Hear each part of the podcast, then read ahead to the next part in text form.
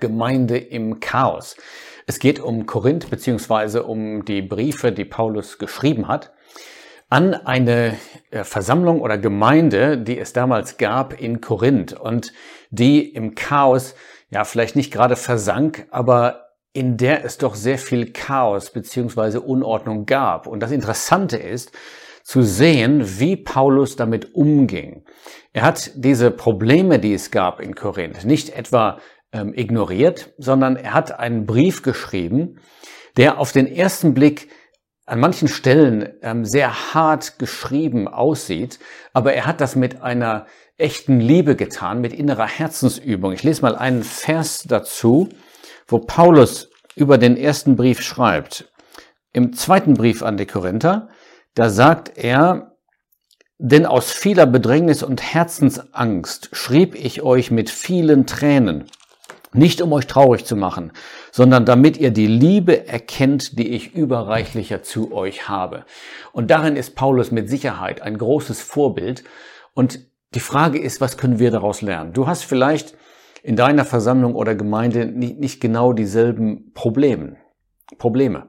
Vielleicht stehen nicht genau dieselben Themen an. Aber der Brief gibt uns ganz wichtige Hinweise und Grundsätze, die uns zeigen, wie solche Dinge angefasst und wieder in die richtige Spur ähm, gebracht werden können. Kurz zum Hintergrund. Wie kam es überhaupt dazu, dass es eine christliche Gemeinde oder Versammlung gab in Korinth? Der Apostel Paulus war auf seiner zweiten Missionsreise ähm, ja von Troas aus nach Europa gekommen und dann über Philippi und Thessalonich, Beröa, schließlich nach Athen gekommen. Und dann von Athen aus nach Korinth, das ist ja ähm, sehr nah, vielleicht 50 Kilometer entfernt. Und dann blieb er 18 Monate in Korinth. Er predigte, ähm, zuerst in der Synagoge, dann bekehrten sich welche aus den Juden und schließlich auch viele aus den Nationen, aus anderen Völkern. Und es entstand eine christliche Gemeinde, die eine ganz ansehnliche Größe hatte. Der Brief, den Paulus geschrieben hat, gerade dieser erste Brief an die Korinther, entstand dann etwas später, als Paulus auf seiner dritten Missionsreise war. Er blieb dann drei Jahre in Ephesus und wahrscheinlich war es in dieser Zeit, dass er diesen Brief an die Korinther schrieb. Anlass dazu waren eigentlich zwei Dinge. Das eine ist, die Korinther hatten ihm einen Brief geschickt mit ganz konkreten Fragen und hatten ihm Fragen gestellt zu Themen wie Ehe und andere Dinge. Aber außerdem hatte Paulus Gerüchte oder Nachrichten gehört, ähm, auf die er sich bezieht in diesem Brief. Und diese Nachrichten zeigten ihm, dass es massive Probleme gab in dieser Versammlung in Korinth. Und das Spannende ist ja, wie geht Paulus damit um. Korinth war übrigens, ähm, es gab natürlich damals noch nicht diesen ähm, heute berühmten Kanal von, von Korinth, aber ähm, es gab zwei Häfen. Korinth war eine Hafen- und Handelsstadt, eine, eine wohlhabende Stadt, aber auch eine Stadt, in der es viel Unmoral gab. Und wir werden sehen, auch das hatte abgefärbt leider auf die Gläubigen, die an diesem Ort wohnten. Die Tatsache, dass wir hier eine Versammlung haben, wo es eine ganze Reihe von Problemen gab, hat dazu geführt, dass es, natürlich inspiriert durch den Geist, dass wir hier einen Brief vor uns haben, der uns sehr viel sagt über das Thema Versammlung oder Gemeinde. Und zwar aus dem, aus der praktischen Perspektive. Wenn man, wenn man die Apostelgeschichte anschaut, da hat man mehr so die ähm, historische Perspektive. Wenn man die, die Briefe liest an die Epheser oder Kolosser, dann hat man mehr so Gottes Perspektive, Gottes Ratschluss, Gottes Vorsatz im Blick auf die Versammlung. Was war sein Gedanke? Im Korintherbrief, da geht es um die Versammlung praktisch, die Versammlung im täglichen Leben.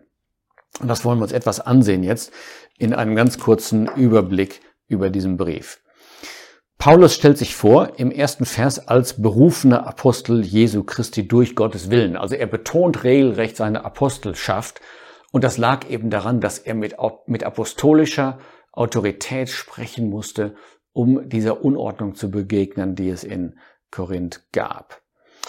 Er macht klar, dass der Brief sich einerseits an die Versammlung Gottes in Korinth richtete Was das ist, örtliche Versammlung, haben wir in einer anderen Serie äh, besprochen. Schaut mal nach auf bibleteaching.de.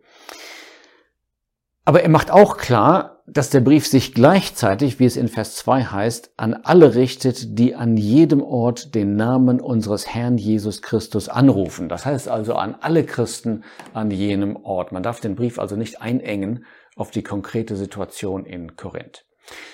Dann kommt ein Abschnitt, wo Paulus erst einmal anerkennt, was gut ist. Er sagt, ich danke meinem Gott alle Zeit euretwegen. Und das ist schon sehr aufschlussreich und, und lehrreich für uns, wenn man bedenkt, wie viele Probleme es gab. Paulus dankt dennoch. Allerdings hauptsächlich für Dinge, die Gott getan hatte. Dieser Dank betrifft nicht so sehr den Zustand der Korinther, sondern was Gott ihnen geschenkt hatte. Zum Beispiel, er sagt in Vers 7, dass ihr an keiner Gnadengabe Mangel habt. Gott hatte sie reich gesegnet. Danach kommt Paulus auf die eigentlichen Probleme zu sprechen, die es in Korinth gab. Und man könnte sagen, in den ersten vier Kapiteln geht es hauptsächlich um das Thema Spaltungen, die entstanden waren unter den Korinthern. Ich lese ganz kurz dazu aus Vers 10. Er ermahnt sie, dass sie in demselben Sinn und derselben Meinung vollendet sein sollten und sagt dann, ich habe gehört, es gibt äh, Streitigkeiten unter uns, leider unter euch. Leider kein unaktuelles Thema. Und es hatte hier so weit geführt, dass sich Gruppen gebildet hatten. Die einen sagten, ich bin des Paulus, die anderen des Apollos, die anderen des Käfers.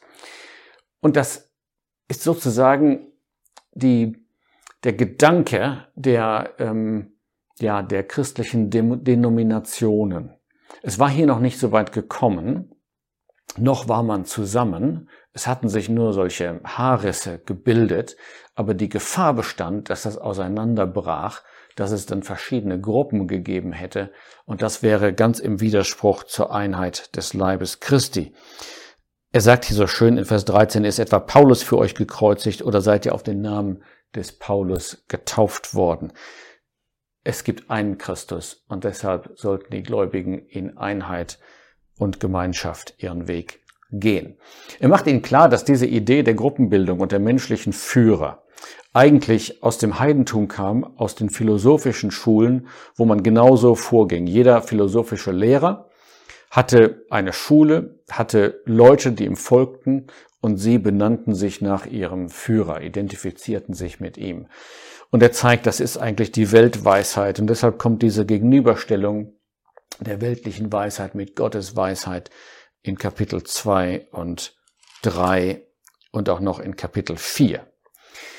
Dann kommt Paulus in Kapitel 5 auf ein anderes Problem zu sprechen. Es hatte eine äh, schwerwiegende Sünde gegeben. Es gab einen Mann in Korinth, der als Gläubiger betrachtet wurde damals, der aber in schwerer sexueller Unmoral gelebt hatte. Und die Korinther schienen da noch fast stolz drauf zu sein, dass sie so tolerant waren.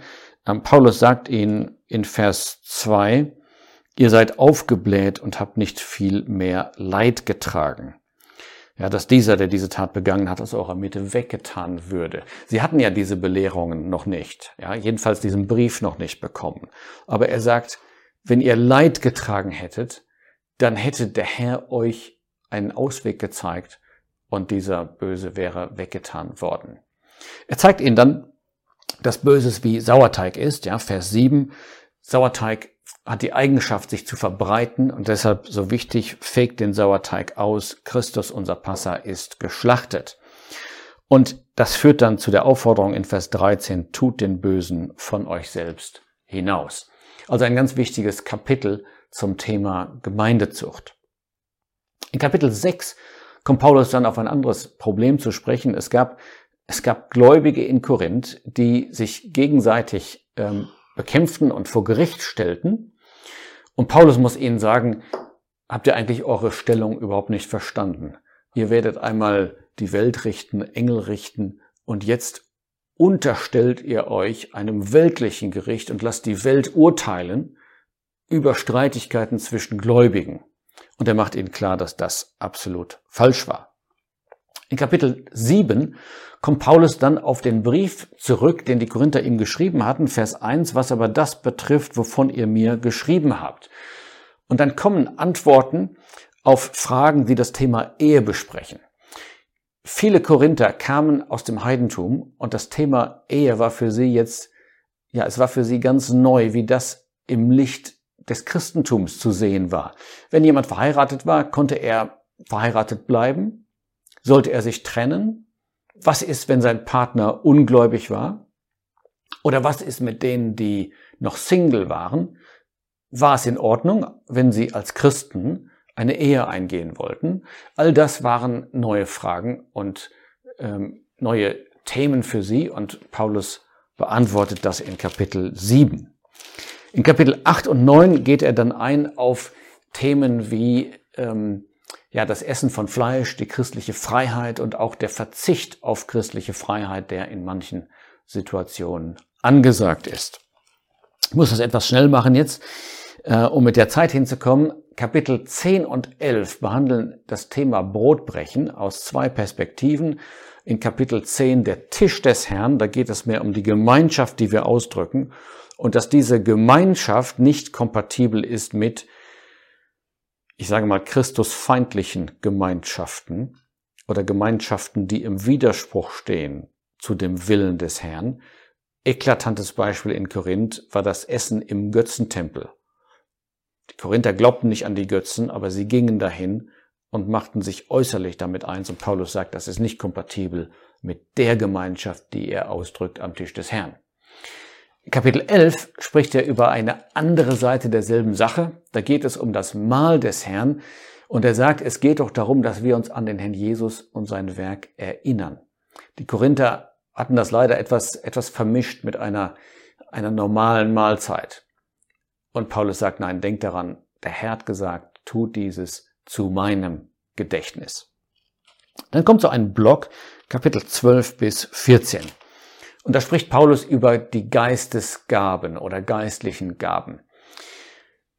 Diese drei Kapitel gehören zusammen. In Kapitel 12 geht es um die Grundsätze der Gaben. Da zeigt er die ganze Vielfalt, wie der Heilige Geist sich äußern kann, was er alles bewirken kann. In Kapitel 14 zeigt er die Praxis der Ausübung dieser Gaben in der Versammlung. Aber vorher, ja, genau dazwischen, Kapitel 13, da spricht er über die Liebe. Und das hat einen guten Grund. Er will zeigen, es gibt nur ein gutes Motiv, um eine Gabe auszuüben. Dieses Motiv ist absolut notwendig, das ist die Liebe. Und wenn es nicht aus Liebe geschieht, dann ist es absolut nichts. Und dann zeigt er in Kapitel 14, ja, wenn man das tut, dann merkt man, das eigentliche Ziel der Ausübung einer Gabe in der Versammlung ist die Erbauung. Die Versammlung soll erbaut werden, darum geht es. Kapitel 15 zeigt dann, dass schon falsche Lehre eingedrungen war.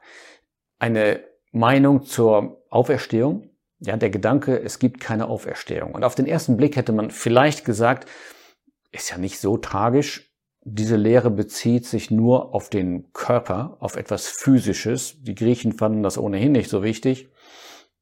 Paulus sagt, es ist sehr wichtig. Es berührt das Evangelium dass der Herr gestorben ist, begraben wurde und auferstanden ist. Und wenn es keine Auferstehung gibt, dann wäre das eine Fabel. Und dann nimmt er diese falsche Lehre zum Anlass, die richtige Lehre über die Auferstehung darzulegen. Schließlich folgen dann in Kapitel 16 einige Hinweise zu praktischen Themen, wie zum Beispiel die Sammlungen für die Heiligen am ersten Tag der Woche, wenn sie versammelt waren. Da sollte das ähm, geschehen. Und dann ähm, spricht Paulus noch über Reisepläne und es geht noch um Grüße. Insgesamt, wie gesagt, ein, ein sehr lehrreicher Brief, ein Brief, der auf den ersten Blick scharf geschrieben ist, aber es ist geschehen in einer echten Herzensübung. Und wir werden hoffentlich sehen, wenn wir über den zweiten Brief sprechen, dass dieser Brief nicht ohne Erfolg geblieben ist. Er hat eine echte Umkehr bewirkt bei den Korinthern zur Ehre des Herrn Jesus.